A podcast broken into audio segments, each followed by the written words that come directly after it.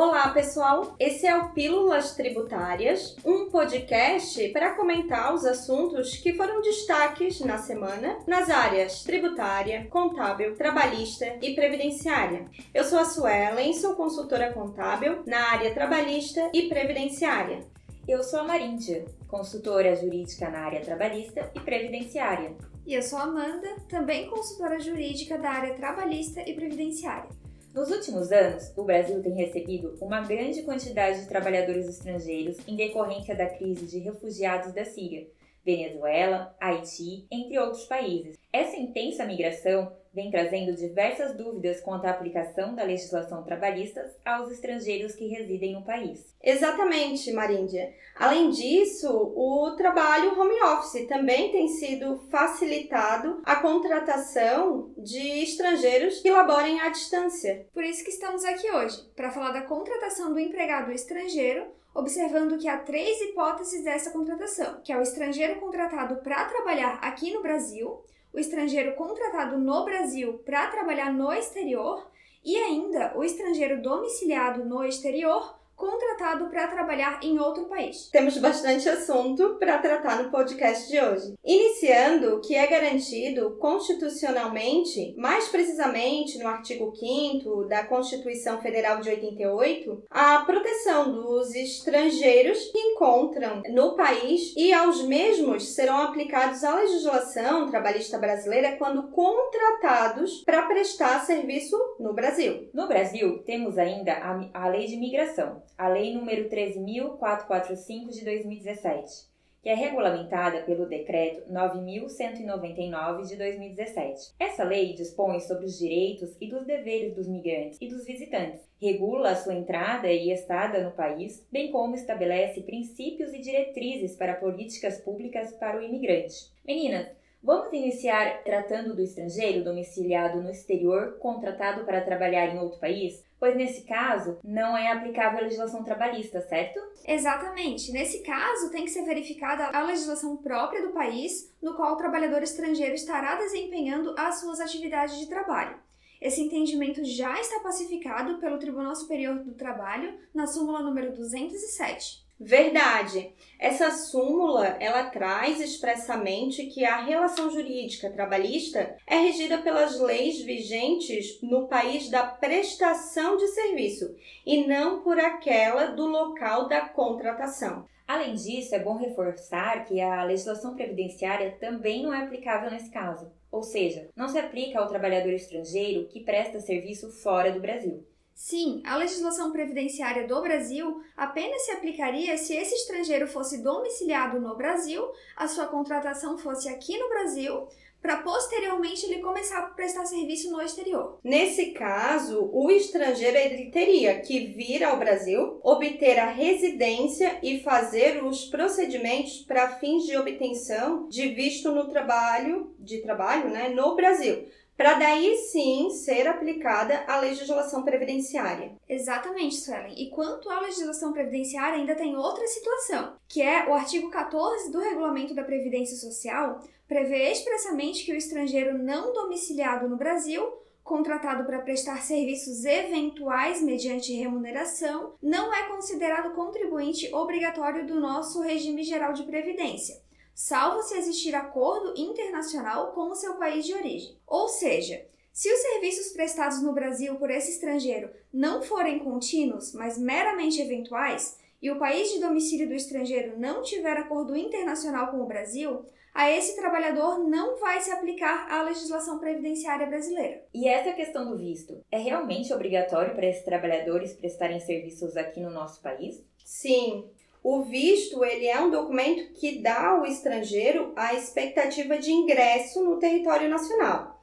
E existem os vistos de visita, de temporário, de diplomático, de oficial e de cortesia.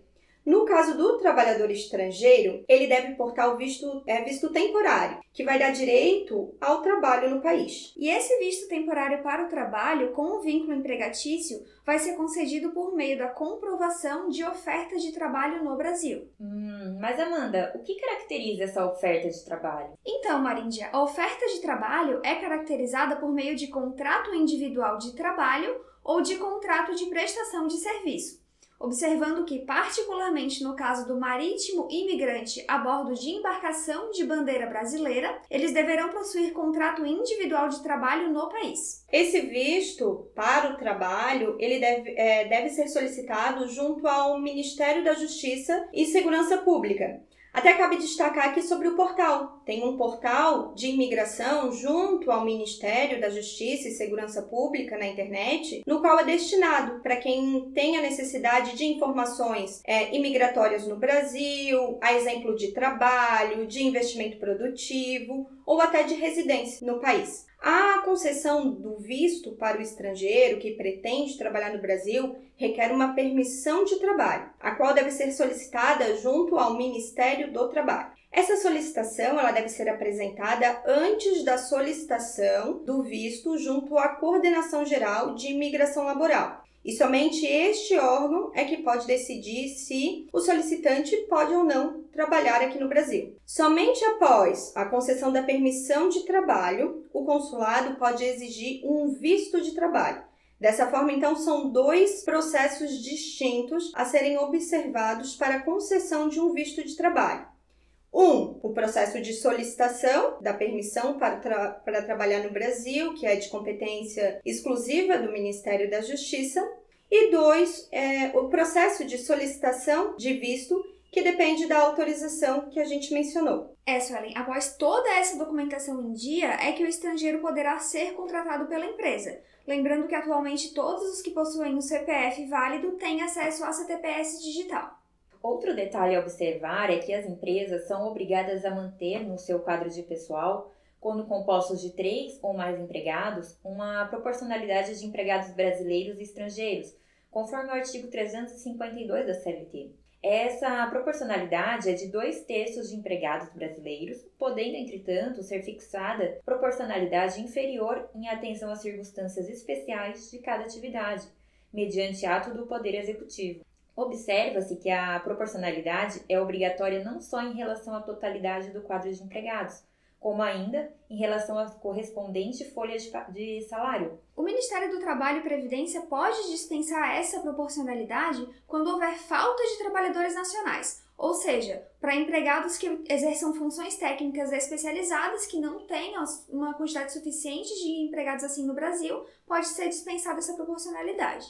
Lembrando que equipara-se aos brasileiros para fins de regra de proporção, ressalvando o exercício né, dessas profissões reservadas aos brasileiros natos ou a brasileiros em geral, os estrangeiros que residem no país por mais de 10 anos, tenham cônjuge ou filho brasileiro e os portugueses. Não sendo esse caso de equiparados a brasileiros, orientamos que deve ser formalizado com o estrangeiro um contrato de trabalho com regras claras sobre os direitos, as obrigações aplicáveis a essa contratação, observando as regras do país da prestação de serviço, deixando de forma clara e evidente o domicílio do estrangeiro, o local da prestação de serviço, bem como a forma de pagamento da remuneração.